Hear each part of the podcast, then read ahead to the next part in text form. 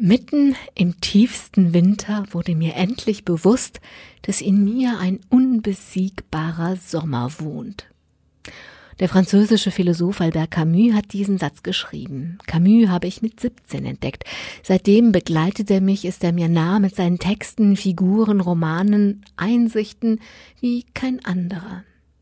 Einmal saß ich mitten im Sommer in unserer kleinen irischen Urlaubsheimat, fühlte, dass unsere Zeit als Familie zu Ende ging, fühlte den Schmerz, der dabei notwendig ist, damit alles seine Ordnung hat und die Kinder die Wege in ihre eigenen Leben finden. Ein bisschen gab ich also mitten im Sommer, mitten in der Sonne und mitten in den Ferien den Trauerklos.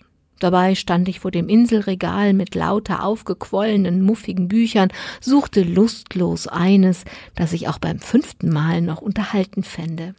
Das Buch, das ich herauszog, erinnere ich nicht mehr war so ein noch nicht mal gut gemachtes Unterhaltungszeugs für Frauen, die an die große Liebe glauben sollen. Irgendwer hatte es irgendwann zurückgelassen geschah dem Buch recht. Und war mein Glück, denn die Autorin hatte ihrem Buch eine Widmung mit dem oben zitierten Camus-Worten vorangestellt. Das Leben hat Humor. Warum vergesse ich das nur immer? Ich jedenfalls stand dann mal da, mitten im Sommer, mitten im ersten Mama-Abschiedsschmerz und lächelte schief, denn, oh je, nicht mal im Sommer erinnerte ich den Sommer. Aber jetzt, im Winter, erinnere ich ihn. Im Advent bin ich gebeten worden, Advents- und Weihnachtswunderbars an einem Adventssonntagsnachmittag in einer Kapelle zu lesen. Habe ich gemacht.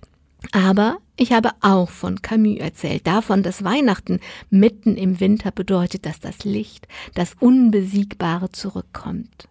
In dieser Woche haben wir die Rauhnächte, die zwölf stillen Nächte zwischen Weihnachten und drei Königen, in denen die Nächte am längsten und die Tage am kürzesten sind. Mitten in diesen Nächten wohnt das Sommerlicht, das Unbesiegbare.